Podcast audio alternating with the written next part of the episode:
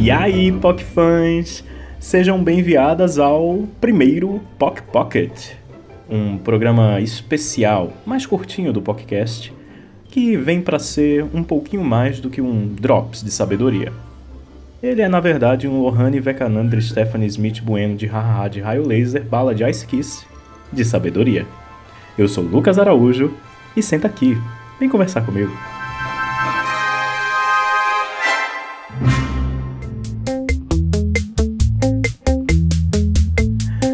POC fãs, vocês já ouviram falar da história da velhinha que ia dirigir 60 km e acabou dirigindo 1450 por causa de uma falha no GPS?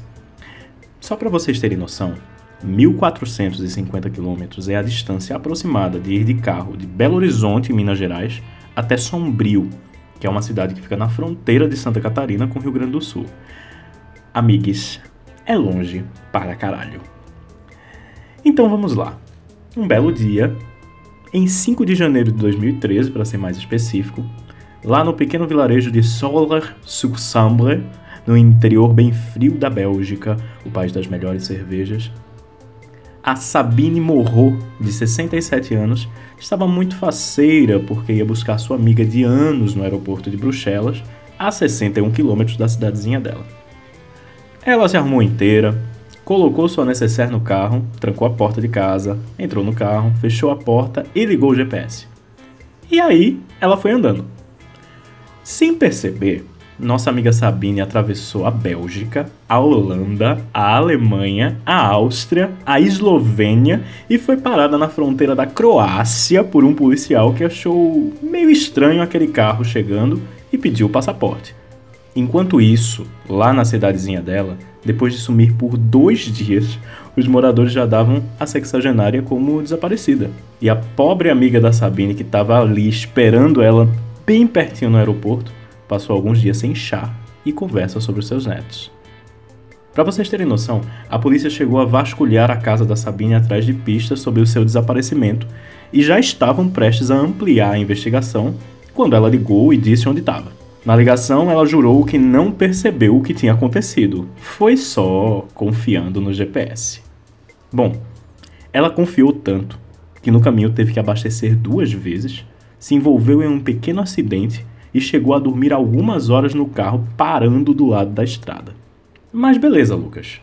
Entendi a história da velhinha, que usou o GPS, que confiou demais nele, mas o que, que essa história tem a ver com o ponto aqui do Pock Pocket? Fãs, eu tenho certeza de que cada um de vocês usa aplicativos para tudo. Para editar suas fotos, para fazer stories mais bonitos, para te lembrar de beber água, para contar o quanto você correu, para controlar suas finanças, para controlar sua dieta. A gente está acostumado a depender de tecnologia para tudo o que a gente precisa. E ela até funciona, exceto quando não funciona, como foi o caso da Sabine. Mas será mesmo que a tecnologia consegue ajudar a gente em tudo? Bom, foi durante a minha sessão de terapia que eu me fiz essa pergunta.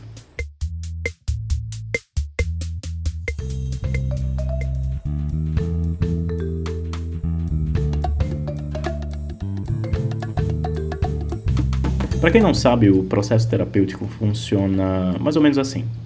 Você chega lá com um problema, a sua terapeuta vai te ajudar a pensar de onde é que vem esse problema. Se é de fato culpa dos outros, se é de fato culpa sua, se é de fato culpa de ninguém. Ou se é algo que vem lá do início da sua vida e por aí vai. A terapia me fez questionar algumas coisas sobre mim, sobre a vida, e é um espaço bem interessante para que a gente consiga parar e ser analisado por um profissional e fazer com que esse profissional leve a gente para algum lugar. Quem puder e quiser fazer terapia, eu recomendo demais. Mas enfim, voltando ao nosso assunto. A tecnologia é capaz de ajudar a gente em tudo. Mas será que ela já tem alguns segredos para deixar a mente da gente mais leve?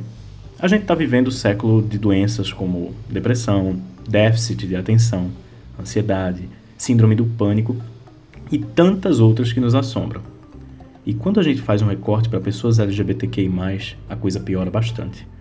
Uma pesquisa feita pela University College Cork, sim, muito chique, na Irlanda, terra dos Leprechaun, e publicada pelo jornal, pelo Journal of the American Medical Association, entrevistou adolescentes. E 40% entre as pessoas LGBTQI+, disseram que já pensaram ou planejaram suicídio. Só comparando, entre heterossexuais da mesma idade, o número cai para 15%. Baseado nesse recorte, a gente pode dizer sim que pessoas da comunidade são mais suscetíveis a doenças citadas anteriormente, por sofrerem inúmeras coisas que pessoas heterossexuais provavelmente nunca vão sofrer.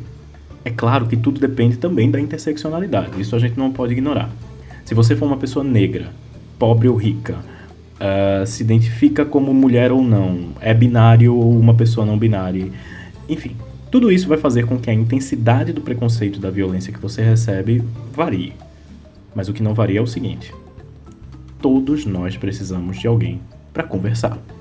Eu quero contar para vocês uma coisa.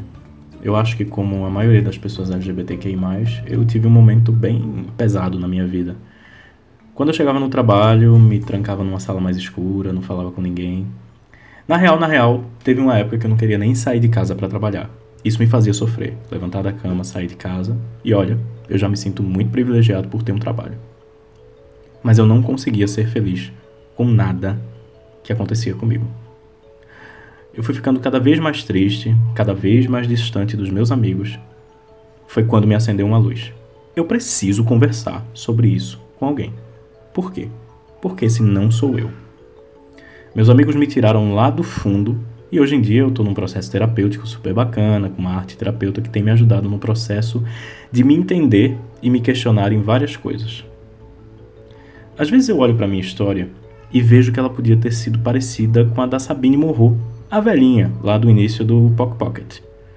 Eu confiava em tecnologia para me deixar mais leve. Eu lia textos, eu ouvia podcasts, assistia filmes, eu tinha, eu tinha várias séries baixadas, eu assistia milhões de coisas pensando que assim eu melhorava a minha qualidade de vida. Mas o que eu estava precisando mesmo não era consumir, era de alguém que pudesse ouvir o meu problema e que me orientasse. Eu comecei, é claro, com os meus amigos. Reuni amigos para tomar vinho, eles se conheceram e a gente viu que a maioria das pessoas tinham problemas bem parecidos, assim. Acho que por um recorte de classe também, não vou mentir. Acabei fazendo terapia e as coisas avançaram um pouco. Mas eu nunca, nunca, nunca dispensei, a partir do momento que eu descobri, de contar o que estava acontecendo comigo para os meus amigos. A suspeita era de que eu estava com um início de depressão. E Bom, eu pude identificar isso logo no início e fui fazer o tratamento necessário para que eu não mergulhasse nessa doença que é tão grave e tão problemática. É, PocFãs, vocês podem tentar resolver muita coisa da vida usando tecnologia, mas nada substitui o ombro de uma amiga, de um amigo. Tá sentindo alguma coisa? Fala, conversa, cria um grupo de apoio se junta com gente que te faz bem. Você não é a pessoa das suas piores fases. E que a tecnologia te ajude a melhorar sempre, mas que nunca te impeça de ficar olho no olho com alguém que você ama. Eu sou Lucas Araújo e este foi o primeiro POC Pocket, uma pílula de sabedoria do podcast.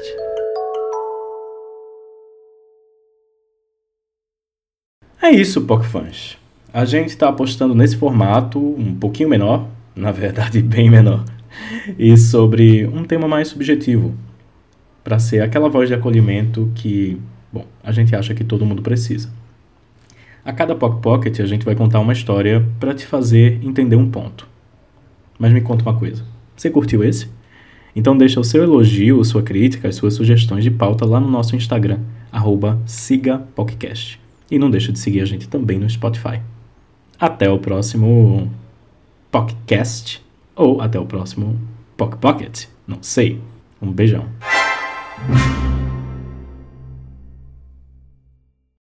Sejam bem-vindas ao Pock Pocket, um programa especial. Puta que pariu.